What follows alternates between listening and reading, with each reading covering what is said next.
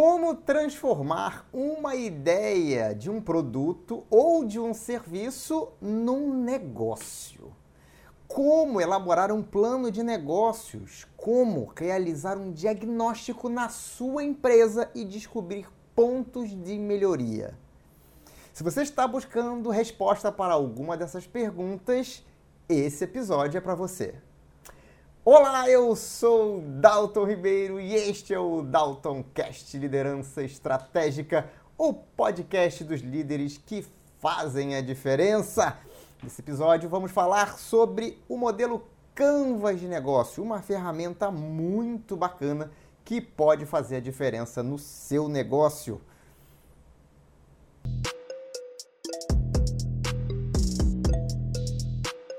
Então vamos lá. Bom, Vamos começar entendendo como é que a gente pode, né? em que situações eu posso utilizar o modelo Canvas de negócio. Bom, primeiro ponto é quando você quer criar um negócio novo ou até mesmo ampliar o escopo de um negócio que já existe. Então, esse é um ótimo momento para você utilizar essa ferramenta, para você utilizar o modelo Canvas.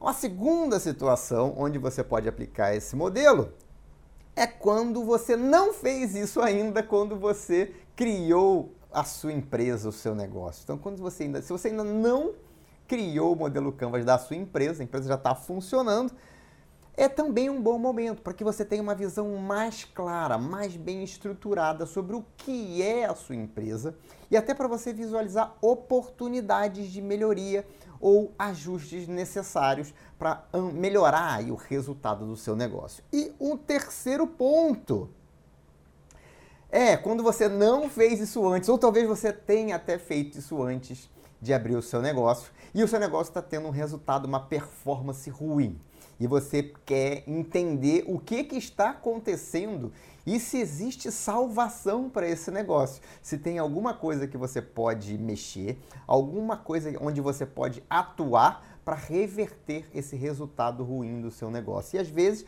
o negócio vinha indo ali razoavelmente bem, quando chegou um certo momento ele começou a piorar, e às vezes o empresário demora um pouco para perceber isso, acha que é só uma onda passageira, não está ligado ali, não está fazendo uma gestão é, como deveria, acompanhando os indicadores, e quando percebe aquele problema que não é só uma marolinha, é uma onda gigante e acaba afetando o seu negócio. Esse também é um bom momento para você pensar o seu negócio utilizando o modelo Canvas de negócio para você entender o que, que você pode mexer, ajustar, alterar para reverter este quadro. Muito bem. Agora, a pergunta é, Dalton, você usa o modelo Canvas em todas as suas mentorias?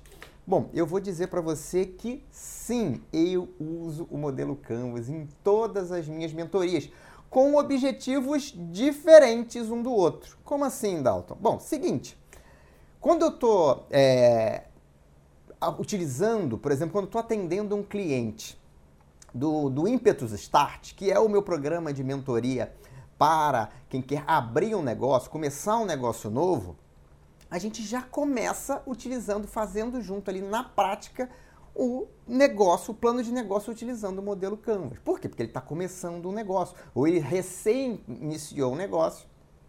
A gente utiliza essa ferramenta para dar mais clareza, para que ele mesmo possa entender o negócio que ele está criando e ver se é isso mesmo que ele pensou no início, que às vezes a gente vai pivotando, né? principalmente no começo ali de um negócio.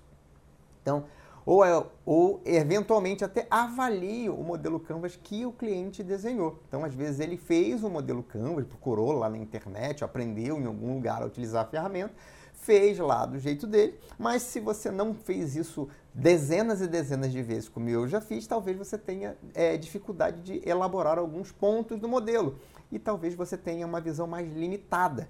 Então, às vezes, eu começo revisando o modelo Canvas que o cliente construiu. Já para os meus clientes do Impetus Master, que é o meu programa de mentorias para empresários que já têm empresas estruturadas há muito tempo no mercado e que estão querendo efetivamente é, estabelecer uma linha de crescimento, né, um ponto de impulsionar a sua empresa para atingir patamares maiores, eu uso de uma outra forma. Como eu já tenho um modelo na cabeça, eu uso na minha conversa inicial com esses empresários para entender como é que a empresa deles funciona. Então eu faço uma série de perguntas que na verdade são perguntas é, de dentro do modelo Canvas de negócio, perguntas que eu já tenho na minha cabeça, por já ter feito isso é, dezenas de vezes, para entender melhor o negócio do cliente de forma muito rápida. Então, rapidamente eu consigo dar um mergulho no negócio do cliente, entender o negócio do cliente e é assim a gente começa aí a, a trabalhar uh, o programa do Impetus Master, que é trabalhar estratégia, inovação, modelo de gestão e otimização de processos, além, obviamente, é, de liderança e gestão de pessoas. Então, é, eu utilizo sim e, e utilizo sempre, né? Para mim faz parte do dia a dia. A minha, a minha cabeça já tem ali é, impresso ali é um modelo Canvas, então eu utilizo isso no meu dia a dia. Por isso que eu gosto muito dele, acho muito oportuno, acho uma ferramenta valiosa para qualquer empresário. E é por isso também que eu resolvi gravar esse podcast, porque é uma coisa que eu falo muito, que eu utilizo muito nas minhas mentorias, mas ainda não tinha um episódio aqui do Daltoncast falando sobre ele. Muito bem. Então vamos lá, vamos lá que vamos para você entender como é que utiliza a ferramenta. Bom, o modelo Canvas é uma ferramenta visual, é uma ferramenta que tem quadros distribuídos estrategicamente posicionados para permitir que você tenha uma visão clara de todo o negócio que você está querendo construir ou de todo o negócio que você já tem. Eu vou deixar aqui no, no, na descrição desse episódio, é, independente da, da, da, do, da ferramenta, né, do aplicativo que você está utilizando. Deve ter aqui um campo de descrição desse episódio. Eu vou deixar um link para que você possa baixar o modelo Canvas, né, para que você entenda, é, possa acompanhar, inclusive, e entender o que eu estou falando aqui. Inclusive, possa utilizar essa ferramenta no seu dia a dia. Então, vai, vai ter um link aqui para você baixar é, o modelo Canvas. Você vai entender como é que vai ser utilizado ao longo desse episódio. Outra coisa legal, uma coisa importante também de falar, é que você pode até fazer o seu, é, construir o seu modelo Canvas sozinho, né? É perfeitamente possível que isso aconteça. Mas é muito mais bacana quando você faz com outras pessoas, pessoas que obviamente que podem agregar, né? Que tem capacidade para agregar ali, trazer informações, dar ideias, é, dar boas ideias então você pode convidar algumas pessoas, de repente se você já tem uma empresa e você está fazendo um canvas para ampliar o escopo de atuação da sua empresa, ou você está querendo entender melhor a estrutura da sua empresa, você pode chamar pessoas ali, seus braços direitos ali na empresa, para trabalharem junto com você. Se você vai começar um negócio, podem ser também, obviamente, seus sócios, eventualmente, ou uma pessoa que tenha o conhecimento, que já tenha feito isso algumas vezes, vai te ajudar também. Mas, se você não tem essas pessoas a quem recorrer, também é perfeitamente possível fazer sozinho. É legal só depois é, ter alguma revisão, né? É, validação de alguns pontos que a gente vai falar aqui. Muito bem. É, uma outra coisa que a gente tem que falar antes de a gente começar é que você pode utilizar o modelo Canvas, pode utilizar no computador. Lembra? Ele é um, ele é um conjunto de quadros, de diagramas é, posicionados é, de uma maneira específica. Então você pode reproduzir esse desenho no PowerPoint ou alguma outra ferramenta e você pode fazer tudo no computador se você quiser. Se você gosta, se você curte fazer tudo no computador, você também pode. É, se você procurar na internet, você vai achar assim, ferramentas para fazer modelo Canvas, né? Paga, gratuitas, paga. Mas o gratuito é sempre aquele gratuito que para você imprimir ou salvar, você tem que pagar. Né? Então, é, mas não precisa. Você vai entender que não precisa disso. É, inclusive, as formas mais dinâmicas de fazer isso não são no computador, são efetivamente na parede, ali num quadro que você tenha, que você desenha ali o modelo Canvas. Pode fazer até na parede, se você não, não tem um quadro, pega fita, aquela fita adesiva, aquela fita meio marronzinha, não é marrom aquilo, né? Isso é muito ruim para cores. É, aquela fita adesiva e faz o quadro ali na sua própria parede de casa. E aí você pode usar post-it para ir colando as informações dentro dos quadros. É uma forma bacana e fica legal também. É legal que quando você, quanto mais é, ampla for a sua visão sobre aquilo, é, você desperta é, mais conexões cerebrais, você consegue ampli, uma amplitude maior de ideias também. Então, se você estiver fazendo isso na parede, também é muito bacana. Então, faça, mas você pode fazer da forma que for melhor, mais conveniente para você. E por fim, dessas orientações aí iniciais, é, existe uma ordem para que você preencha ali cada um dos quadros do modelo Canvas. Tem uma ordem ótima para isso, tem uma razão de ser. E é exatamente essa ordem que eu vou falar aqui agora. Se você siga esta ordem, se você quer realmente que seu plano de negócio fique bem construído. Muito bem. Vamos começar então pelo primeiro quadro que você vai preencher do modelo Canvas, que é o quadro de proposta de valor. Você sempre, sempre começa um negócio definindo a proposta de valor. E muita gente não, não começa por aí e quer começar. Não, nem definiu a proposta de valor, está querendo fazer campanha de marketing. Né? É, tem muita gente que tem esse. Incorre neste erro, vamos chamar assim, né? por desconhecimento, acredito eu. Mas a proposta de valor é aquilo que é mais importante. Inclusive, é o ponto central de qualquer estratégia de marketing. Então, se você tentar fazer marketing sem proposta de valor, provavelmente sua estratégia de marketing não vai ser assim a melhor estratégia possível. Então, a proposta de valor é, conceitualmente, é muito mais do que você falar sobre o que é o seu produto ou serviço em termos de características. Né? Não, não é para você ali ficar ali elencando como o seu produto é lindo e funcional e tal, e feito com, com produtos de altíssima qualidade. Não, não é essa a intenção é, da proposta de valor. A proposta de valor, que é o coração né, do seu modelo de negócio, seu plano de negócio, ela você tem que descrever nessa proposta de valor o que, que o seu produto ou serviço vai oferecer de valor para o cliente. Lembra? É uma proposta de valor. O que, que o cliente ganha, que ganho ele tem quando ele adquire seu produto ou seu serviço. É isso que tem que estar tá muito claro. Então, vou dar um exemplo. A, a proposta de valor, por exemplo, do, do ímpetus master é que o empresário tenha uma visão de fora sobre o negócio dele, com experiência e conhecimento de mais de 20 anos no mundo corporativo, para ajudar ele a melhorar o processo de gestão, o modelo de gestão da empresa. E aí a gente está falando de definir metas, desdobrar essas metas, indicadores estratégicos, fazer uma boa reunião de acompanhamento de resultados. Então, tudo isso é modelo de gestão.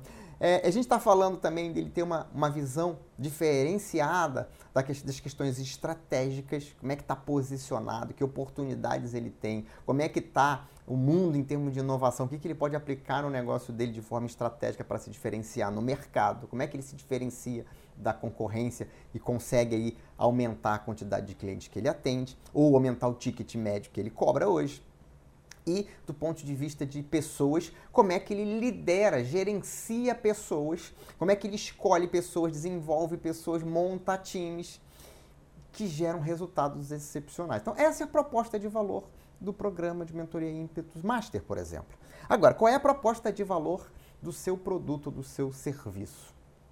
Você é, você é capaz de, de, de, enunciar quais são os ganhos que, que, essa empresa, que, que o seu cliente vai ter, né? É, de uma maneira bem objetiva, o ganho que o meu cliente tem é aumento de resultado. Ele aumenta a performance empresarial quando ele está ali lidando com a tríade do crescimento empresarial. Então, a minha proposta de valor é, é provocar no empresário mudanças de atitude e incorporar no escopo dele de conhecimentos, conhecimentos novos que vão permitir com que ele cresça a sua empresa. Basicamente, essa é a minha proposta de valor lá no Impetus Master. É claro que eu tenho propostas de valores diferentes para produtos diferentes. E assim, e da mesma forma você deve ter, se você tem vários produtos diferentes, você pode ter propostas de valores diferentes para os seus diferentes serviços ou diferentes produtos.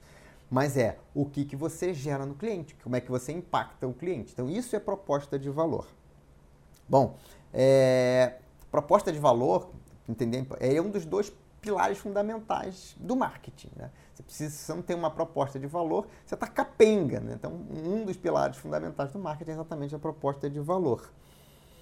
Bom, e se você precisa de mais informações sobre proposta de valor, e tem um episódio aqui no Dalton Cast, é o episódio de número 64, onde eu falo sobre proposta de valor.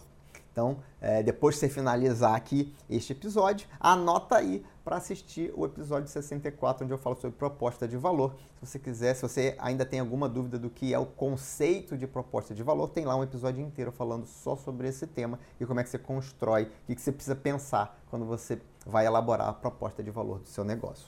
Muito bem!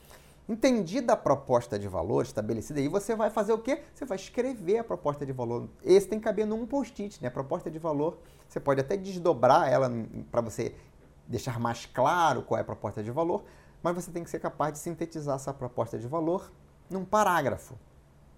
Colocou lá é, a, primeira, a primeira informação no seu modelo Canvas de negócio, então a proposta de valor. Feito isso, a gente vai para o segundo campo. Qual é o segundo campo que você vai preencher no modelo Canvas? É o campo de cliente, público-alvo. Então, é, esse campo ele tem tudo a ver com a proposta de valor, porque se você pensa numa proposta de valor, você pensa num público-alvo. Então, por exemplo, de novo vou usar o exemplo do meu caso aqui. É, o público-alvo, os meus clientes do Impetus Master são empresários, donos de pequenas ou médias empresas. Então, esse é o meu público-alvo. Ah, e eu tenho um produto para empreendedores que estão começando, que é o Impetus Start. Esse é o programa de mentoria para empreendedores que estão começando seus negócios ou estão querendo começar um negócio. Então, são produtos diferentes, públicos-alvos diferentes. Então, o público-alvo está conectado diretamente com a sua proposta de valor. Você precisa segmentar ele, né? É, você vê no meu caso, eu segmentei entre é, quem está iniciando, é dono provavelmente de uma microempresa, começando uma empresa, e uh, empresários que já têm uma empresa classificada, uma empresa de pequeno porte ou uma empresa de médio porte, com faturamento aí acima é, de 4,8 milhões por ano. Então, é, esse é o segmento de cliente que eu atuo com, os, com os programas de mentoria empresarial. Agora eu tenho cliente para outros segmentos. Tenho clientes, por exemplo, que contratam um programa de desenvolvimento de líderes, né? empresas é, médias ou grandes, na sua grande maioria, que querem desenvolver seus líderes e eles contratam é, programas de desenvolvimento de liderança, que é o Synergy, que é um outro produto que eu tenho é, dentro do escopo de produtos que eu ofereço, de serviços que eu ofereço, na verdade, para os meus clientes. Bom, muito bem. Então, público-alvo, você vai segmentar o seu público-alvo. Quem é o seu público-alvo? Quem você vai atender? E isso é legal, você, é, você entender isso, tem gente que fala assim, não, não preciso de público-alvo. Eu vou abrir uma loja, uma padaria e eu vou vender para todo mundo. Vou pegar o exemplo da padaria que todo mundo consegue, consegue visualizar a padaria. Vou abrir a padaria e vou vender para todo mundo. Bom, você não vai vender para todo mundo, né? Ninguém vende para todo mundo. Mas dependendo do, da padaria que você abrir, você vai atender você vai atrair um determinado público. Então, se você faz uma padaria com simplória, vamos chamar assim, bem simplória, é só um balcão e tem pão, e você vende ali só o pão francês, tem ali dois ou três outras coisas ali no, na, na, vitrine, hum, que não tem uma aparência assim tão. É, é, que, que gere assim um desejo da pessoa comer aquilo, e é isso, você bota algumas mercadorias ali, um leite, alguma coisa, abre uma padaria. Ah, agora você também pode abrir uma outra padaria, você pode abrir uma boutique de pães, né? Uma padaria que tem uma decoração diferenciada, mesas, né? Cadeiras para as pessoas é, fazerem refeições ali, lanches no local e uma série de, de pães diferenciados, né? Sem glúten, é, integrais e sei lá com, com pães. Eu, lá no Rio de Janeiro eu lembrava que tinha muitos, né? Se chama boulangerie, um nome chique, né? É um nome francês. É, então você tinha lá as boulangerie, que não são padaria, né? Mais, né? É outro nível de, de, de, padaria. Mas é como se fosse uma padaria boutique ali. Então, obviamente que essa padaria vai atrair um público diferente da primeira. Os produtos vão ser mais caros, vão ser produtos diferenciados. As pessoas que gostam desse tipo de produto são diferentes das pessoas que querem só um pão francês para comer ali com manteiga, tomar um café no balcão mesmo e ir embora para o trabalho. Então, dependendo da proposta de valor que você estabeleceu, você tem público-alvo diferente. E é óbvio que essas duas coisas impactam no restante do plano de negócios. E a gente vai entender cada vez mais. Vou, fica com o, o, exemplo da padaria, que eu vou expandir o exemplo da padaria quando a gente estiver falando das outras caixinhas lá do modelo Canvas. Muito bem. Público-alvo é um negócio importante, lembra? É, Até para você saber se sua proposta de valor faz sentido ou não. Se você identifica o seu público-alvo, você pode inclusive validar a sua proposta de valor, que é uma coisa muito bacana. Ou seja, existe interesse neste negócio? Bom, como é que você vai descobrir isso? Você sabe quem é seu público, você vai conversar com as pessoas deste público-alvo. E você pode, por exemplo, é, fazer um grupo focal, né? reunir uma, uma certa quantidade de pessoas ali, 10 pessoas, 15 pessoas daquele público-alvo, convidar para um determinado evento um café, um chá, alguma coisa assim. Ele tem que incentivar as pessoas. É, eventualmente você pode até dizer que vai ter um brinde e tal. As pessoas vão, você conversa com aquelas pessoas, apresenta a sua ideia, a sua proposta de valor e colhe ali feedback daquelas pessoas ali. É um grupo focal ali, como se fosse um laboratório ali, onde você está testando, validando a sua proposta de valor para entender se aquilo de fato gera valor para aquele público-alvo. Faz sentido? Vocês imaginam uma padaria assim? Isso vocês gostariam de ir? Você pode fazer uma série de perguntas para validar aquilo. Ou você pode fazer uma pesquisa, né? Seleciona de novo o público-alvo. Se você conseguir ali uma lista de telefones, por exemplo, você pode enviar lá um WhatsApp para todo mundo. Eu estou fazendo uma pesquisa aqui. É, eu já fiz isso uma vez para entender é, o, que, que, o que seria interessante para os meus clientes. Manda, dispara ali, eu estou fazendo uma pesquisa e tal. Obviamente se apresenta, pede licença né, para entrar no WhatsApp da pessoa é, sem, sem, sem estar no, na lista de contatos. E você pode ali fazer uma pesquisa, ele tem que ser simples, tem que ser rápida, não pode ser nada complicado. É, e de repente né, você pode oferecer alguma coisa também, um cupom de desconto quando abrir a sua, seu negócio, alguma coisa assim. É, e aí você consegue validar a sua proposta de negócio. Para quê? Para você não incorrer no risco de criar toda uma empresa, um negócio, abrir, investir e depois você entender, descobrir que é, as pessoas não dão valor para aquilo que você achava que era uma ideia espetacular. Então, é, público-alvo compõe a segunda, o segundo pilar fundamental do marketing. Então, proposta de valor e público-alvo. Obviamente, essas coisas estão correlacionadas e sem essas duas coisas não existe plano de marketing. Se você não tiver muito bem definido isso, não adianta você pensar em marketing. Você pode fazer é, divulgação, assim, de uma maneira ampla, né? Tipo, igual é, é, mandar imprimir panfleto e distribuir aleatoriamente é, ou é igual você criar posts lá nas redes sociais e achar que está fazendo marketing. Isso não está longe de ser marketing. Então, se você quer realmente criar uma estratégia é, para posicionar o seu negócio, para divulgar o seu negócio, você precisa, obviamente, de ter muito bem definido esses dois itens que você vai tirar de onde? Vai tirar lá do teu modelo Canvas de negócio, porque provavelmente todo o seu negócio está estruturado em torno dessas duas figuras, da proposta de valor e do público-alvo. Isso é um plano de negócio bem estruturado, que ele é, é construído base em, ao redor da proposta de valor e do público-alvo. E aí você vai sim, aí sim você tem a oportunidade de criar estratégias, é, de validar a sua ideia e de criar estratégias para que esse público-alvo conheça o seu produto ou o seu serviço. Ah, tem um episódio que eu falo sobre estratégia de marketing.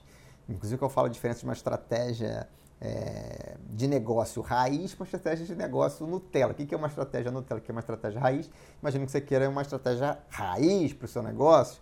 Esse é o episódio 66 aqui do Dalton Cast. Eu anotei aqui só para falar para você não ficar precisar procurar lá entre mais de 70 episódios que tem lá. O episódio 66 eu falo sobre estratégia de marketing. Se você quiser depois aprofundar esse tema, é, você pode ouvir este episódio. Muito bem. Definir a proposta de valor, definir o público-alvo. As coisas agora estão mais bem estruturadas, né? As, as coisas estão ficando mais claras e aí você consegue, aí sim, você consegue partir para continuar o seu plano de negócio. Sugiro, inclusive, que você valide isso. É, mesmo que você não pare no momento para validar isso, tudo que você vai construir a partir de agora é função dessas duas caixinhas. Então, é, se você não quiser parar agora e validar a sua proposta de valor com, seus, com seu público-alvo, lembra de voltar aqui depois, fazer isso e, eventualmente, se você tiver que ajustar o público ou ajustar a proposta de valor, revisa todos os outros quadros, porque eles estão correlacionados com essas duas é, variáveis que são significativamente importantes. Ok? Muito bem. Então vamos lá. Próxima caixinha que a gente vai preencher no nosso modelo Canvas é a caixinha do canal de entrega. Qual canal de entrega desse produto ou desse serviço? É como é que você vai entregar aquilo que você está vendendo para o seu cliente. Lembra? Nem falamos ainda de venda, mas a gente vai falar daqui a pouco de venda. Mas eu tenho uma proposta de valor, eu tenho um, um, um, um público-alvo. Como é que eu entrego esta proposta para este público? Bom, agora você vai começar a definir mais, é, aumentar ali o nível de definição do seu produto ou do seu serviço. E veja, talvez você já tenha pensado nisso antes, mas agora você tem a oportunidade de repensar isso. Por quê? Porque a gente vai estar focando agora no canal de, de, de entrega e você vai estar imaginando como eu posso entregar o meu produto ou o meu serviço e o que, que varia se eu mudo a forma de entrega. É exatamente nesse momento que você vai pensar sobre isso. E aí, Vamos fazer o seguinte, vamos dividir aqui um pouco para ficar mais fácil entre produto e serviço, porque meios de entrega podem ser relativa, razoavelmente diferentes quando está falando de produto ou serviço. Então vamos falar de serviço primeiro. Serviço, você pode estar prestando um serviço. Essa prestação de serviço ela pode ser online, hoje em dia é possível, né? graças a Deus, ou ela pode ser presencial. Então, você pode ir à pessoa, a pessoa pode ir a você, então é presencial, ou você pode estar fazendo isso online é, 90%, talvez mais de 90% dos meus clientes eu atendo online. É, meus clientes de, do, do ímpetus. Os meus clientes é, de, de, de, do Synergy, né, do desenvolvimento de liderança, aí tem parte online e parte presencial. Mas é, a maior parte dos clientes que eu, atendo, que eu atendo hoje é no online. Eu atendo clientes do Brasil inteiro é, sentado aqui no meu escritório. Então, é, é, a forma onde você presta o serviço ela pode ser presencial online. E se for online, ainda tem um outro modelo. Você pode ser, a entrega pode ser ao vivo, que é o meu caso, ou você pode entregar alguma, algum conteúdo gravado. Tem que estar disponível lá para a pessoa assistir, né? como, como YouTube, por exemplo. Pode ter um conteúdo em uma plataforma como o YouTube, obviamente não vai ser público, mas está vendendo isso. Então você tem lá o conteúdo numa plataforma, você disponibiliza para a pessoa. Aí a gente está falando de cursos, por exemplo, cursos online que são gravados. É... Então você pode fazer essa entrega desse conteúdo, também pode ser online gravado. O que, que muda? Bom, muda muita coisa quando você pensa no canal de entrega. E é por isso que é importante a gente estar tá falando logo isso, logo no começo. Porque se você pensa seu modelo de negócio com entrega, por exemplo, presencial, você tem que considerar custos de viagem, eventualmente, ou, se você tiver atendimento só na sua cidade, custo de deslocamento. Ou seja, se você está falando de presencial, você tem que definir o escopo de atuação, até onde eu vou. No meu caso, eu vou para qualquer canto do, do Brasil. É, já fui para o norte do Piauí, já fui para o sul do Rio Grande do Sul. Então, para mim, é, é só uma questão de composição de custo na hora de precificar. Agora, talvez para você você tenha que reduzir o escopo de atuação do seu, da sua prestação de serviço. Então, se você faz, por exemplo, essa limpeza de ar-condicionado, vou abrir um negócio de limpeza de ar-condicionado, você tem um deslocamento, você vai botar o equipamento ali no seu carro, vai se deslocar. Vale a pena você se deslocar para muito longe, passar muito tempo via, rodando de carro ao invés de estar efetivamente prestando o serviço? Provavelmente não. Né? Ou, se for o caso, você vai ter que remunerar de alguma forma esse tempo de deslocamento. Então, é, olha só quanta coisa você tem que começar a pensar, dependendo do que, que você definir aqui como canal de entrega. Então, vale a pena você considerar isso. Tem modelos, por exemplo, que você entrega um conteúdo que está lá, foi, foi disponibilizado na plataforma e não tem uma entrega ao vivo. Né? Pode ser uma gravação de vídeo, pode ser um áudio, pode ser texto. Né? É... E aí você pode, obviamente, atender milhares, potencialmente milhões de pessoas que aquele conteúdo está lá gravado. A plataforma só tem que suportar é, múltiplos acessos ali. E aí, dependendo da quantidade do seu público, você tem que dimensionar a sua infraestrutura. De novo, a forma como você vai entregar, impactando outras coisas do seu negócio que a gente ainda vai falar mais para frente. Então, por isso que tem que definir essas questões agora, neste momento. Ok? Agora vamos falar sobre produto. Bom, produto é mais simples ou mais complexo, depende do seu ponto de vista. Por quê? Bom, você pode estar vendendo um produto, por exemplo, e como é que eu vou entregar o produto? Lembra? Ainda não falei de venda, estou falando de entrega. Como é que eu vou entregar o produto? Ah, pode ser que eu tenha, ah, o cliente retire o produto, retira num balcão da minha loja, por exemplo. Então o cliente entra na minha loja, ele compra ali na hora e retira no balcão. É uma possibilidade. Outra possibilidade, não, o cliente consome o meu o produto que eu vendo no local. Então você tem lá uma doceria, você tem lá, cliente vai lá e ele tem a opção de consumir no local, se tiver mesas, cadeiras, tiver um local agradável e tal, o que obviamente, do ponto de vista estratégico, é bem mais interessante. É, ou ele pode simplesmente ir lá, pegar, retirar do balcão e levar. Ah, Dalton, por que é mais interessante? Pensa comigo, quanto mais o cliente está ali com você, maior a possibilidade de você gerar valor para aquele cliente. Se você está gerando mais valor, você pode estar cobrando mais, você pode estar vendendo mais, ele vai conhecer melhor os seus produtos, tudo que você tem para oferecer. Então, obviamente, se ele consome os seus produtos no local, quanto mais tempo o cliente passa interagindo com você ali, mais interessante vai ser a experiência do cliente. Mais caro você pode cobrar por isso. Se ele retira do balcão, aí é rapidinho ali, ele tem pouco contato, ele vai ter contato com o produto, mas não vai ter a experiência é, e você vai perder ali algumas oportunidades de estar tá aumentando o seu ticket médio, por exemplo. Então, veja a forma como você entrega, de novo, interferindo em outros aspectos do seu negócio. E olha como essa coisa vai sendo retroalimentada, né? Por quê? Porque aí, neste momento, por exemplo, você pode estar vendo que você vai ter que alterar a sua proposta de valor, que é muito mais interessante você fazer de uma outra forma. E aí você volta e ajusta a proposta de valor. Volta e entende o público-alvo se ele ainda é o mesmo então, olha como é que essas coisas se comunicam e aí você vai entendendo a posição das caixinhas. Se você está visualizando aí, eh, se você conhece ou clicou lá, abriu na tela do computador, você vai visualizar lá que existe o canal de entrega está exatamente entre a proposta de valor e o seu público-alvo. E está ali por um motivo óbvio. Essas coisas estão conectadas. Muito bem. Então, ah, e, mas tem uma outra possibilidade quando está falando de canal de entrega, né? Pode ser que ele até vá na sua loja para comprar, é, mas você manda entregar o produto na casa dele, por exemplo. Então, por exemplo, você vai na, numa loja de eletrodomésticos, aí você compra uma geladeira, você não vai levar a geladeira no porta-mala do seu carro. A não ser que você tenha uma picape, né? Aí cabe uma geladeira, mas normalmente as pessoas não têm picape, normalmente as pessoas têm outros carros ou nem têm carro. Então, é, a loja vai mandar entregar na casa da pessoa. E aí você tem, olha que interessante, o canal de entrega é eu entrego no, na loja, se for pequeno, e se for muito grande, eu entrego na casa do cliente. Ah, só que se eu entrego na casa do cliente, eu tenho que pensar na logística. Como é que eu entrego na casa do cliente? Isso vai. E se eu, e se eu defino aqui que eu entrego na, na, na casa do cliente, mais na frente eu vou ter que considerar isso no meu plano de negócio, no meu modelo de negócio. Então, de novo, aquilo que você escolhe aqui vai interferir no restante do seu modelo de negócio. Por isso, tem essa ordem que eu estou sugerindo para vocês utilizarem aqui.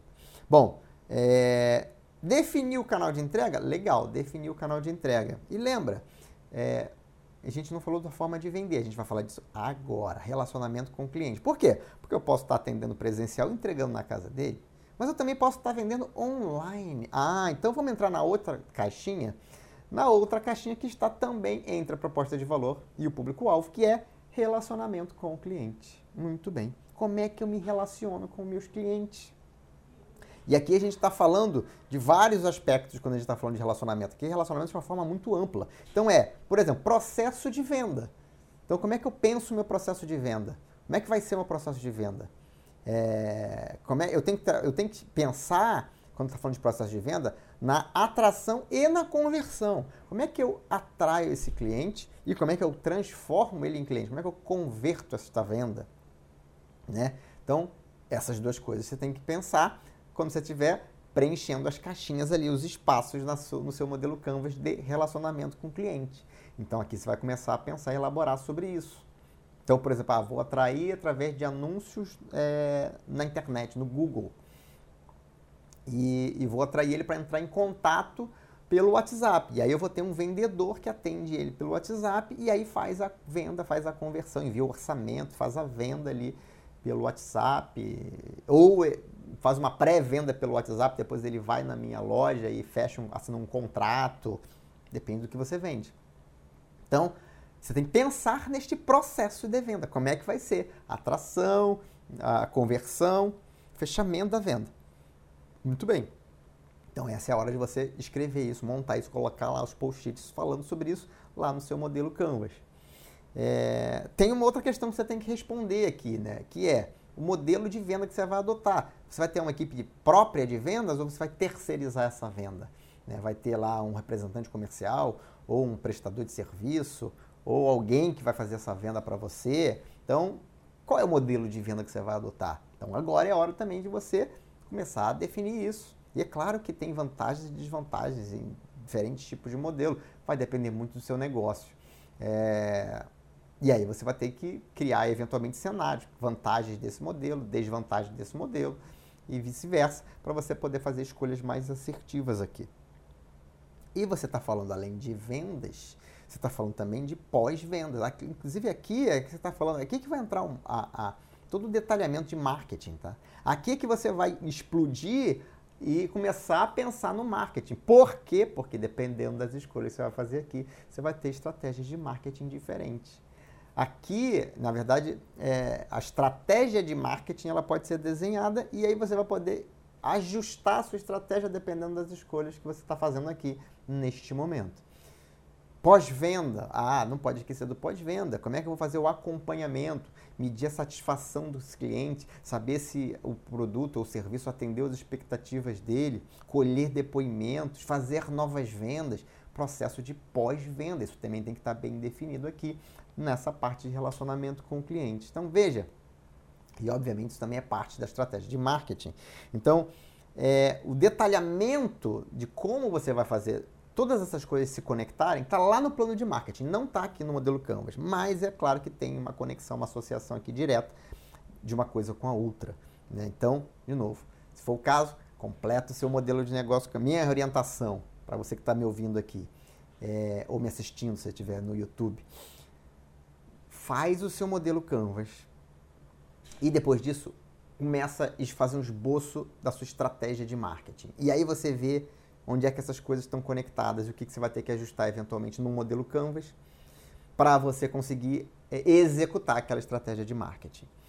Então, faça uma coisa, de novo, faz a proposta de valor, vem para o modelo Canvas, vai para a estratégia de marketing e essas coisas são conectadas relacionamento com o cliente também. Então aqui você vai só informar, não, vai ser, vou fazer a atração dessa forma, vou usar o telefone, vou usar e-mail, vou usar uma equipe terceirizada que vai entrar em contato, vai agendar uma apresentação e vai converter esse cliente ali durante é, a videochamada, depois só a assinatura de contrato e tudo mais. Uh, ou não, vai ser uma, a pessoa vem para uma palestra e na palestra eu vou falar dos benefícios do meu produto ou do meu serviço e ali eu faço a venda. Então, Existem várias formas de você pensar isso.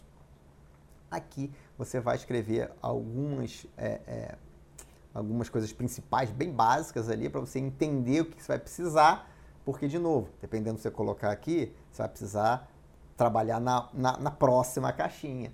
Né? Então, as coisas estão conectadas. Então, pelo menos o, as coisas básicas aqui, você precisa trabalhar aqui nessa parte de relacionamento com o cliente. Muito bem. Vamos para a nossa próxima caixinha. Nossa próxima caixinha, agora a gente vai começar a andar para o lado esquerdo do modelo Canvas. Né? Tudo que está agora à esquerda é, da proposta de valor. À direita da proposta de valor, a gente tinha relacionamento com o cliente, canais de entrega, público-alvo.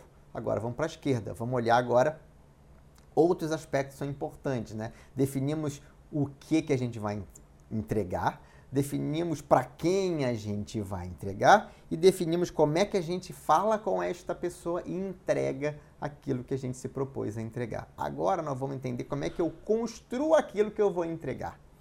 Como é que eu desenvolvo aquilo? Como é que eu garanto que eu vou conseguir entregar aquilo que eu prometi na minha proposta de valor para o meu público-alvo? Então vamos entender assim, quais são as atividades-chave da empresa que processos precisam estar funcionando muito bem para garantir que a proposta de valor vai ser entregue para o cliente? Que processos precisam estar funcionando bem para garantir o resultado do negócio?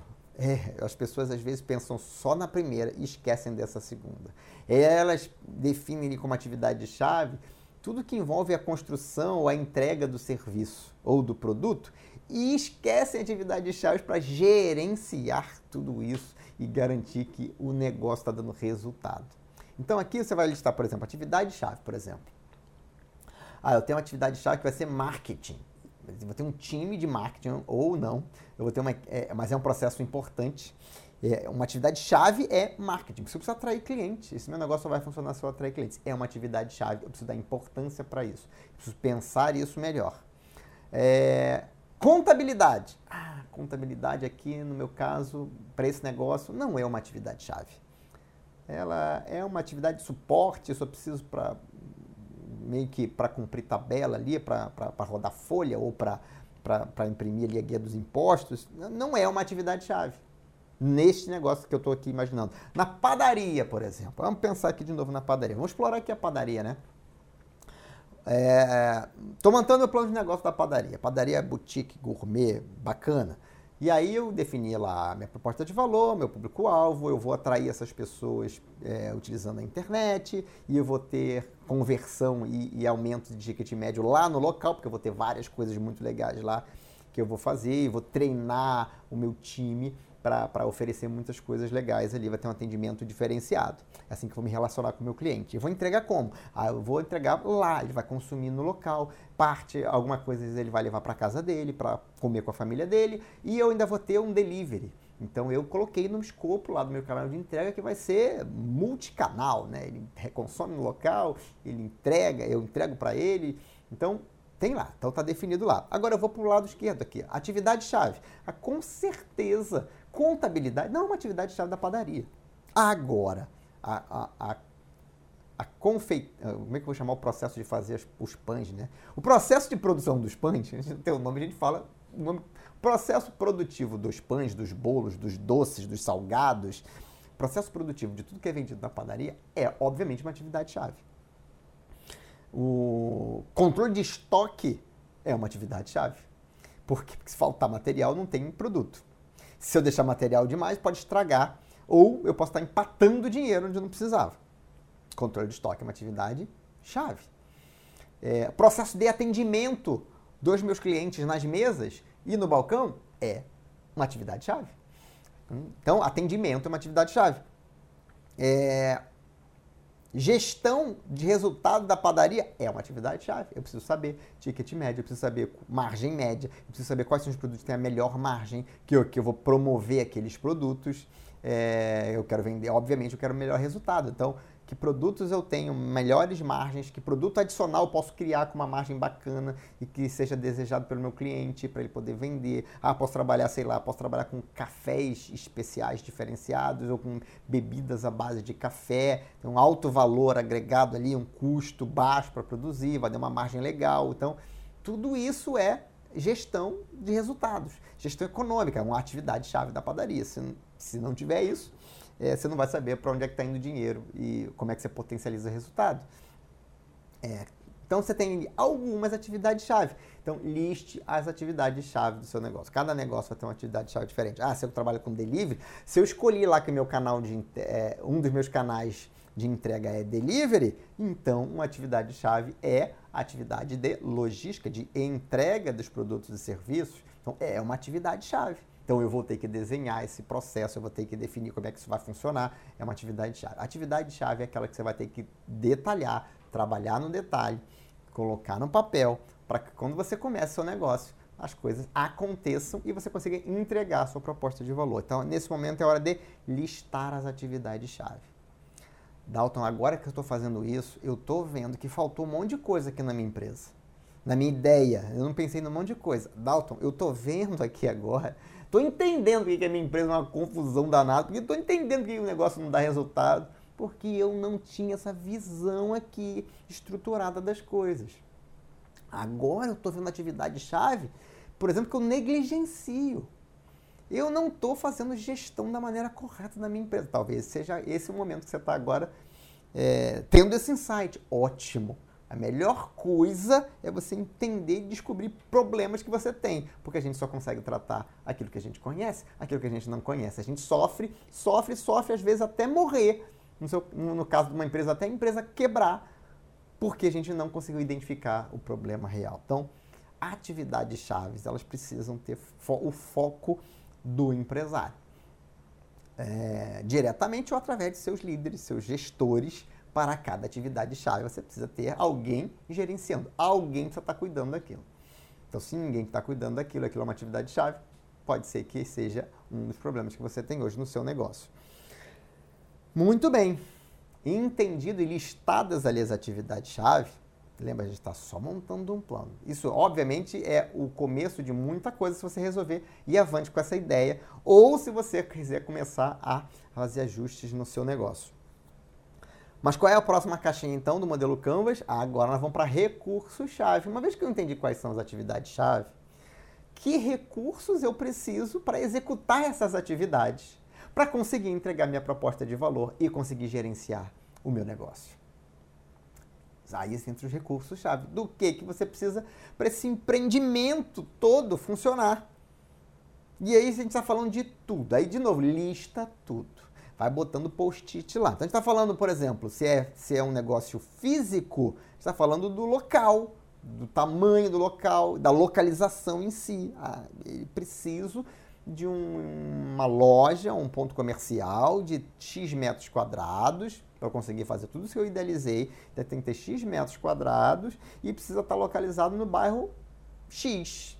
Por quê? Porque meu público-alvo está no bairro X e é um, um, tipo de entrega é balcão ou consumo, ele vai ter que ir lá. E se eu estiver longe do meu público-alvo? Aí eu tenho um desafio a mais, porque eu vou ter que ser bom o suficiente para que ele se desloque durante, sei lá, 15, 20, 30 minutos para alcançar o meu, a minha empresa e comprar de mim. É possível? É. Existem, é, é, eu lembro do, da Steel Leonard nos Estados Unidos, né, uma rede de supermercados, não são, não são é, verdadeiramente supermercados. É mais uma grocery store, vamos chamar assim, uma loja de, é focada em alimentos, né? Então, e tem uh, alguns produtos ali, hortifruti, granjeiros e tudo mais. Mas, é, então tem um escopo limitado. As pessoas dirigem 60 quilômetros para fazer compra lá.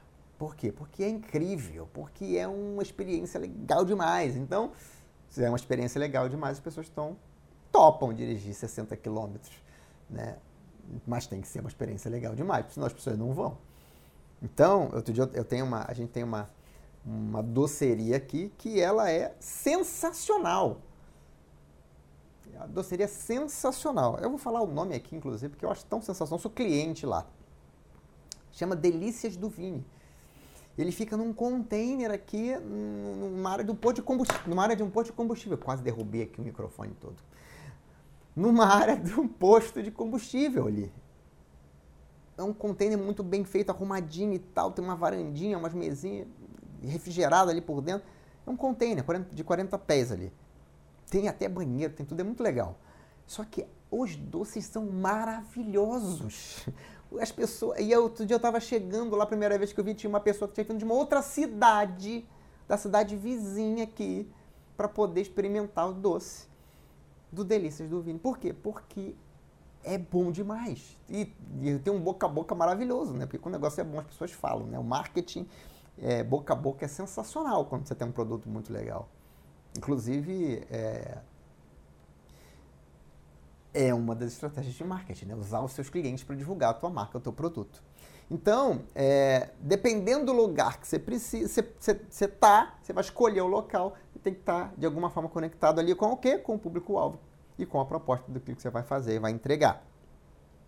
É, ah, e se eu não estiver no físico, estiver no online, aí você tem que escolher qual é a plataforma que você vai utilizar, qual é a videoconferência que você vai utilizar. Você vai precisar de uma área de armazenagem, quem é que vai te dar o suporte de tecnologia para você disponibilizar tudo aquilo. Isso também é infraestrutura. Então, infraestrutura local ou infraestrutura é, de, em termos de tecnologia. Vai ter um aplicativo, como é que vai funcionar essa questão do consumo do seu, do seu serviço.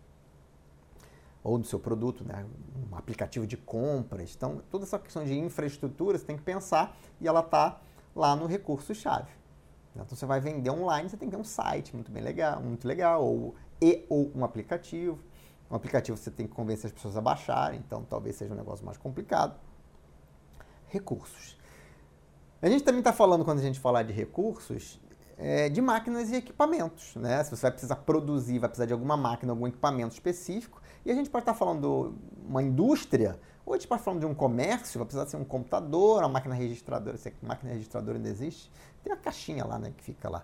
É, tem a máquina registradora, é, ter um freezer, ter uma geladeira, ter um fogão, ter. Então, máquinas e equipamentos. Então, aí vai depender, obviamente, do seu negócio. Mas isso aqui está dentro desse escopo. É agora de listar tudo que você vai precisar em termos de máquinas e equipamentos. Ah, é, é um, um, serviço, vai precisar de computador, vai precisar de ferramental, vai precisar do... Então, tudo vai entrar aqui. Então, tudo você vai ter que comprar relacionado a máquinas e equipamentos, você vai listar aqui nessa caixinha. Ou vai botar os post-its aqui dentro desse, desse quadro aqui do modelo Canvas. Uma coisa importantíssima que você não pode esquecer é o recurso-chave mais importante em quase todas as empresas. Vou dizer todas porque eu posso estar cometendo um erro da, da generalização, mas que são as pessoas. Recursos-chave, pessoas. Se você não tiver pessoas, você não vai conseguir entregar aquilo que você pretende.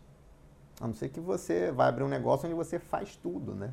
Você faz as compras, constrói o produto, entrega no balcão, atende o cliente de pós-venda, faz a entrega. Se é uma, um negócio de uma pessoa só, o recurso-chave é você. Ainda assim tem uma pessoa.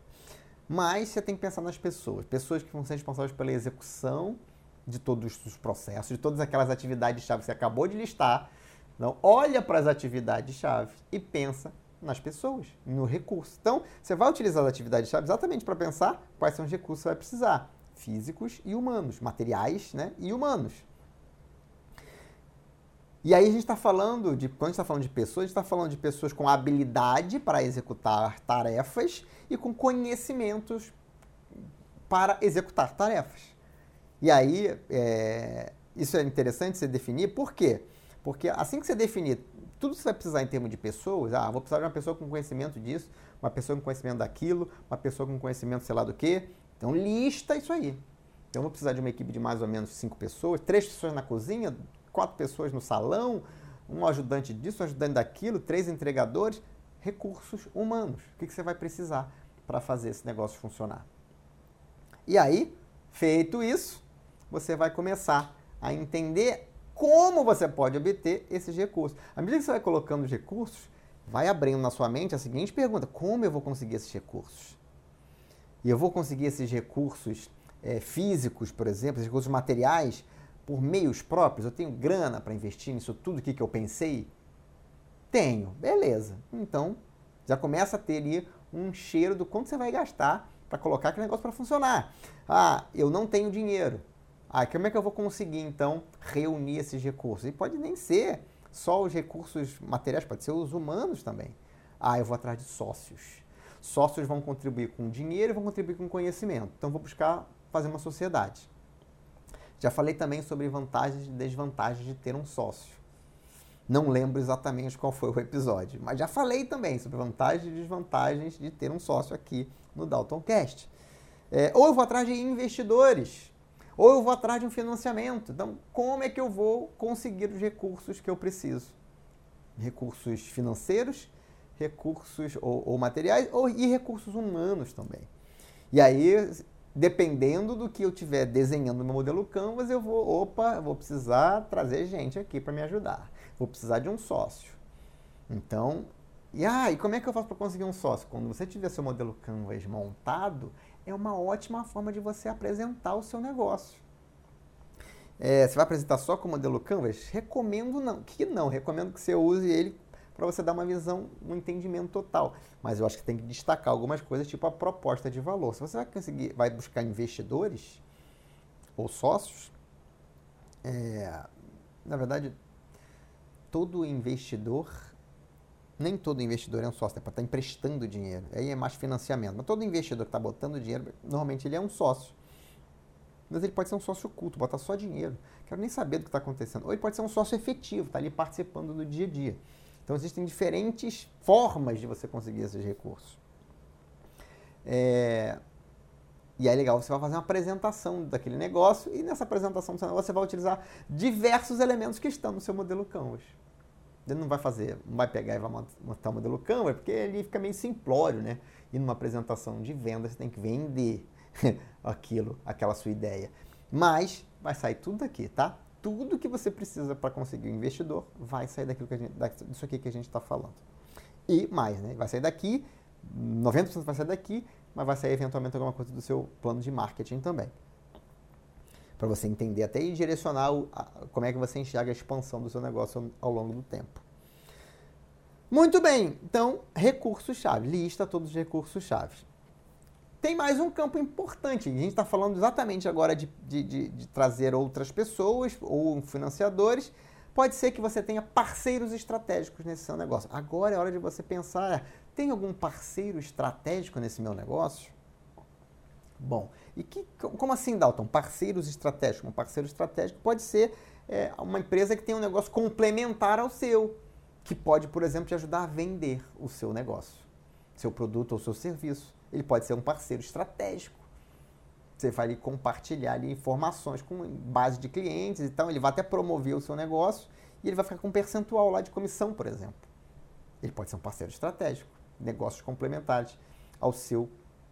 Ah, você pode estar falando de fornecedores. Não, fornecedor para mim é estratégico. Por quê? Porque no meu negócio eu preciso garantir um fluxo de fornecimento. E esse fluxo ele é limitado. Então eu preciso estabelecer uma parceria estratégica com o fornecedor para que eu garanta que eu vou ser atendido, que, que a gente possa ter um processo muito bem alinhado de é, definição de, de, de expectativa de demanda para que ele possa me atender sempre. Então pode ser que seu fornecedor seja um parceiro estratégico. Pode ser que tenha um prestador de serviço que é o seu parceiro estratégico, por exemplo, o cara da logística. Eu lembro que estava ouvindo a história de uma franquia, uma rede de sorveterias, que estava buscando um parceiro estratégico para fazer entrega dos sorvetes nas lojas que estão espalhadas pelo Brasil inteiro. E não achou o parceiro estratégico, não conseguiu essa parceria estratégica. E aí teve que criar uma transportadora, teve que abrir um negócio novo, teve que fazer um modelo Canvas novo, abrir um negócio novo de transporte para poder atender especificamente ao seu negócio. Porque senão não tinha negócio. Você não consegue fazer o sorvete chegar nas sorveterias espalhadas pelo Brasil inteiro, a produção ela é centralizada. Se você não consegue fazer essa logística, não tem, o negócio não existe. Então, é um prestador de serviço, poderia vir a ser um parceiro estratégico nessa empresa. E na verdade é, né? É uma, a, a pró uma própria transportadora criada para atender a franqueadora. É, e eventualmente até os concorrentes podem ser seus parceiros estratégicos. Como assim, Dal? É, no mundo dos negócios, existem situações onde seus concorrentes podem ser seus melhores amigos. Por exemplo, o seu, você pode ter um concorrente que não atende todos os clientes, não atende todos os. E você vai entrar num segmento exatamente aquele segmento que ele não atende. Então, de fato, ele não é assim bem seu concorrente. Por quê? Porque ele tem o mesmo produto ou o mesmo serviço, mas não tem o mesmo público-alvo. E aí ele deixa de ser seu concorrente. Então, a princípio ele era, mas pode ser um parceiro. Por quê? Se alguém for lá perguntar se ele para ele, se ele atende, ele pode indicar você. Não, eu não atendo esse tipo de serviço, mas eu tenho uma, um parceiro que atende. E de novo, você pode remunerar ele de alguma forma por essas indicações. É, ou você pode ter um concorrente que te deixe mais forte na hora, por exemplo, de negociar. Ou seja, você pode se aliar ao seu concorrente para ganhar um tamanho maior e negociar acordos melhores de fornecimento com os fornecedores. Os fornecedores provavelmente são os mesmos. Só que uma coisa é negociar 10, outra coisa é negociar 20. Para mim e para ele. Então, se você compra 10, ele compra 10. Vocês têm uma força. Agora, os dois juntos compram 20. E pode até comprar 30. E pode até ter um armazém geral que consiga estocar mais para garantir preço. E aí vocês têm uma força muito maior. Então, olha, o concorrente pode ser um parceiro estratégico em determinadas situações. Uma outra situação que é um clássico é quando você tem que conseguir alguma coisa do governo. Aí, normalmente, os concorrentes se reúnem nas associações. Então, parceiros podem ser parceiros estratégicos dentro de associações para fazer uma solicitação para o governo, mudar uma lei, mudar uma regulamentação, conseguir algum benefício é, para o segmento. Então, um concorrente também pode ser seu parceiro estratégico. É hora de pensar e listar lá no modelo Canvas quem são os seus parceiros estratégicos. Muito bem, faltam as duas principais caixinhas, que obviamente ficam por último, porque dependem de todas as outras. Essas caixinhas, para você, depois que você entendeu agora como o seu negócio vai funcionar, agora é hora de dizer como é que entra dinheiro nesse negócio e como é que sai dinheiro desse negócio. Como é que entra dinheiro? Ah, a gente está falando da receita. Então a gente vai para o quadro de receitas para a gente entender como vai ser remunerado a sua proposta de valor. Ah, então tem lá, desde a, da forma como eu vou definir o preço, ó, o preço vai ser desta forma. Ah, baseado nos meus concorrentes, baseado no mercado, é, e é baseado, não é igual, né? Porque idealmente você está vendendo um produto diferenciado. Então, a base dos seus concorrentes, como seu produto é diferenciado, você está num patamar de preço acima. Ou você vai trabalhar num posicionamento de custo eu vou ter o menor custo do mercado, meu preço vai estar um pouco abaixo. Então, você vai trabalhar precificação, como é que eu vendo, como é que é o meu modelo de precificar. Você vai definir ali qual é o seu modelo de cobrança. Eu vou vender isso de uma única vez? A cada venda é uma venda separada ou eu vou ter uma assinatura para vender isso aqui? Tem muitos modelos de assinatura hoje em dia, né? Caiu no gosto, né? Eu, por exemplo, assino vinho. Mas já vi assinatura de café, assinatura de até de assinatura de hambúrguer eu já vi. Então tem assinatura de um monte de coisa. Como é que eu vou vender isso? Tem diferenças, não tem? Ah, uma coisa é uma estrutura para vender uma única vez, várias vezes, únicas vezes. Outra coisa é uma estrutura para vender assinatura, onde eu já vendo uma assinatura mensal, já vendi 12 meses. Olha só que interessante. Então, para alguns negócios, se couber assinatura, pode ser uma forma interessante de você garantir previsibilidade de receita e uniformidade de entrega, porque você já sabe quando você vai entregar ao longo dos próximos meses. Ou pode ser uma venda através de pacotes. Não, eu, aqui eu vou vender pacotes. O cliente compra um pacote, um combo disso, com isso, com isso, com isso, com isso. É um pacote de serviços ou um pacote de produtos. Então, a, o meu modelo de como é que eu vendo, como é que eu cobro esse negócio, é, é, ele vai interferir aonde? Lá na atividade comercial depois. Ah, dependendo do modelo que eu quero, eu vou ter que mexer lá na minha estratégia de marketing. E talvez eu tenha que mudar a forma como eu vendo. E talvez caiba agora fazer um modelo de venda terceirizada. Ah, não, agora tem que ser primarizado mesmo, porque dessa forma então, é melhor que seja primarizada. Aí eu defini o modelo de cobrança. Então eu defini o modelo de cobrança, defini o preço, já sei qual é o meu público-alvo, eu consigo estimar a minha receita. E aí, entendendo, eu consigo fazer uma estimativa de receita. Ah, não, esse modelo aqui tem uma estimativa de receita mensal dessa forma de tanto. vou ter uma curva aqui, vou aumentar a quantidade de clientes, a frequência de compra vai ser essa, o faturamento vai ser X. Então, você consegue estimar, com base na expectativa de vendas, o seu faturamento semanal, mensal e anual. Bem, entendida a caixinha de receita, vamos agora para outra caixinha, a dos custos. E aqui, essa caixinha tem o nome de custo, mas a gente está falando aqui de tudo que está relacionado a é, saída de caixa, saída de grana. Então, a gente está falando, por exemplo, a gente está falando do custo da mercadoria vendida, do CMV, ou do custo do produto, do, do serviço vendido, que seria CSV, ou seja, os custos variáveis para você chegar na margem. Então, receita menos o CMV vai te dar margem de contribuição. Margem de contribuição é um indicador mega, hiper, super relevante. Também já falei sobre isso aqui quando a gente fala de gestão de DRE e tudo mais. É, por quê? Porque você tem que saber a margem dos seus produtos ou dos seus serviços para você entender se você está com margem positiva ou negativa e onde é que você pode melhorar.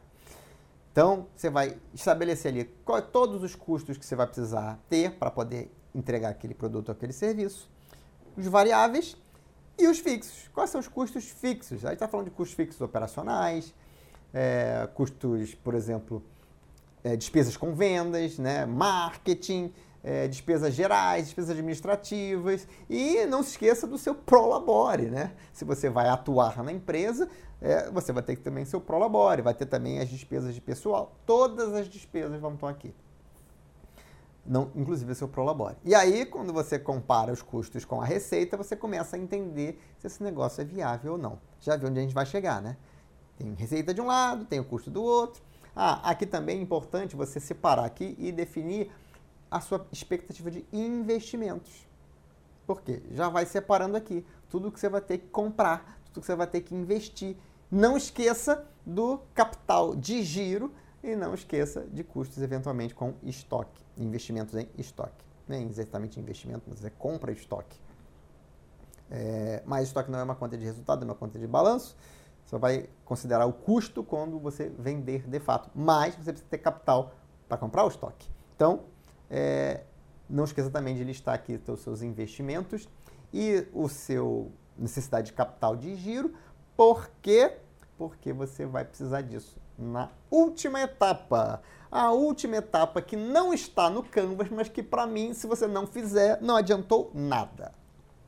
Por quê? Porque eu só sei se um negócio é viável ou não é viável, ou na verdade eu não sei se ele é ou não é. Eu, eu, eu consigo saber se ele tende a ser viável ou se ele já é de cara inviável, se eu construir agora uma planilha para fazer uma análise de viabilidade.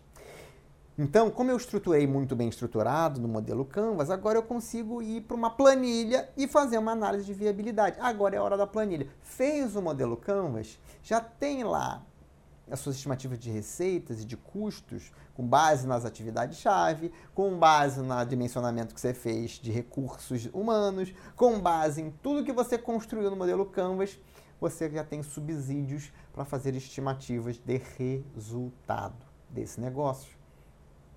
E uma vez que você consegue estimar resultado desse negócio e você consegue estimar os investimentos necessários, você consegue é, calcular o valor presente líquido dos fluxos de caixa gerado. Por exemplo, se você usar o método do fluxo de caixa descontado, que eu também já ensinei aqui no, no DaltonCast, é, você consegue, utilizando ali o método de fluxo de caixa descontado, comparar o fluxo de caixa dos resultados futuros com o investimento. E aí você vai ter o VPL do negócio. É o valor presente líquido considerando entradas e saídas, você consegue calcular o retorno sobre o seu investimento, o famoso ROI. Você consegue, inclusive, definir o prazo de, o prazo de retorno, né? o prazo de retorno desse investimento, é, para saber se é um investimento interessante ou não. Então, isso é imprescindível. Cada vez que você tem. É, é, não adianta você fazer, criar todo um modelo de negócio e depois descobrir que ele é inviável. Vou usar um exemplo aqui, inclusive de uma análise que eu fiz recentemente, que era um restaurante é, na Espanha. E esse restaurante na Espanha, de, especificamente em Madrid, o, o, o, o, empresário lá ele fez uma série de levantamentos preliminares e fez lá, não, ele não usou o modelo Canvas de negócio, mas ele me pediu para eu dar uma. Na verdade, ele não, não foi ele que me pediu, foi o investidor que ele acionou, que era um dos meus clientes, e esse investidor, que é cliente meu, ele falou assim, Dalton, avalia para mim se isso é um bom negócio ou não. Eu fiz algumas perguntas, peguei algumas dessas questões. Lembra que eu tenho o um modelo Campus na cabeça? Fiz uma série de perguntas para entender o que, que ele estava querendo abrir. Era um restaurante, restaurante, bar.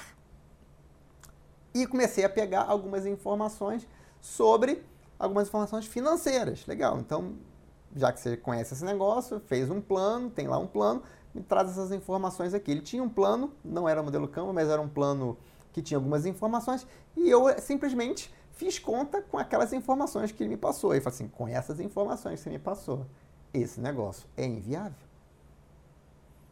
Por quê? Porque pode ser lindo no PowerPoint, pode ser lindo aqui no modelo Canvas, mas na hora de você executar, você percebe que você tem problemas ali. No caso dele, tinha problemas com margem e tamanho do investimento, tamanho do local, a quantidade estimativa de vendas que ele ia fazer. E custos fixos eram muito altos. E quando você tem custos fixos muito altos, você tem que ter um faturamento equivalente. E se esse ticket médio é relativamente baixo, que é o caso de um bar, né, restaurante, é, você tem que fazer muitas vendas, tem que atrair um público muito grande. E aí começa a ficar complicado. Você tem os concorrentes, né? Porque o próprio negócio de restaurante ele tem um desafio de se manter relevante ao longo do tempo. Bom, a, o negócio não era viável economicamente. O plano era bacana, é, apesar de não ter toda essa estrutura do modelo Canvas, ele ia precisar trabalhar no modelo Canvas se esse negócio fosse para frente, mas de cara é, a gente entendeu junto, junto com, com, com, o empresário lá, lá na Espanha, que esse negócio, do ponto de vista econômico, ele era um negócio de um risco muito alto, ele provavelmente seria um negócio inviável.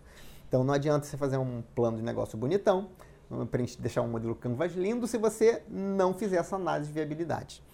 E essa análise de viabilidade não tem nada a ver com o modelo Canvas, essa análise de viabilidade é uma coisa que eu apresento, que eu trago sempre quando a gente faz conta, quando a gente faz define plano de negócio, é uma questão estratégica. A gente não bota dinheiro onde a gente tem um risco muito grande é, de dar errado. Muito bem! Isto posto, agora que você finalizou o seu plano de negócio e entendeu se é viável ou não, chegou a hora de traçar os próximos passos para colocar esse negócio para rodar. E quais são esses próximos passos? Aí você vai precisar criar, obviamente, um plano de ação, elencando tudo que você vai precisar fazer, definindo prazos e vai começar a buscar. Vai buscar os equipamentos, vai buscar o local, vai buscar o imóvel, vai, buscar, vai começar a sua estratégia de marketing, vai deixar bem definida. Eventualmente, dependendo do negócio, você vai fazer primeiro marketing, primeiro você vai vender, depois você vai buscar entregar dependendo do negócio, é assim que funciona. E aí, aí sim, aí você vai entrar em campo. Mas aí é, é outro jogo. Primeiro é entendi. E lembra, se você está usando esse modelo de negócio para fazer uma análise do seu negócio, talvez você tenha identificado vários pontos de melhoria, inclusive re, reanalisando re, a, a viabilidade do seu próprio negócio e ele entendendo que, uau, eu poderia estar ganhando muito mais se eu trabalhar melhor nessa atividade-chave, se eu fizer uma parceria estratégica dessa forma, se eu melhorar aqui a minha gestão de custos, se eu investir num processo de gestão mais eficiente, se eu melhorar a qualidade do meu time, aí você pode ter tido vários insights ao longo desse trabalho de montagem do seu modelo de negócio para você implementar na sua empresa. Muito bem, chegando ao fim aqui de mais um episódio. E lembrando sempre, se ficou com alguma dúvida, tem alguma dificuldade, entre em contato comigo. Dalton, eu adorei esse negócio aqui, eu quero fazer, mas eu vou precisar de ajuda. Posso contar com a sua ajuda? Pode contar com a minha ajuda. Entre em contato comigo pelo e-mail contato@daltonribeiro.com.br. Entre lá no meu site, o daltonribeiro.com.br, tem lá o meu WhatsApp. Ou nas minhas redes sociais, no Instagram, no Facebook, no Threads, no LinkedIn Dalton Ribeiro BR. Procura lá nas redes sociais e lá você tem a forma de entrar em contato comigo através de mensagem ou através dos links que estão lá na bio que tem o meu WhatsApp. É, se você curtiu esse episódio, não se esqueça de avaliar. Dá ali cinco estrelinhas, dá o curtir. Eu não sei onde a plataforma que, que plataforma você está usando para para me ouvir aqui, mas não esqueça de deixar sua avaliação. Compartilhe este episódio com outras pessoas que você acredita que podem aproveitar esse conteúdo. Lembra, quando você compartilha um conteúdo que você achou legal, você está ajudando outras pessoas, está me ajudando a ajudar outras pessoas. E lembrando que este episódio está disponível em todas as principais plataformas de áudio Spotify, Deezer, Google Podcasts, Apple Podcasts, Amazon Music e também no YouTube. Se você ainda não segue meu canal no YouTube, vai lá e me segue, você também pode me assistir. Este foi mais um episódio do Dalton Cast Liderança Estratégica, o podcast dos líderes que fazem a diferença. Muito obrigado pela sua audiência. Um grande abraço e até o próximo episódio.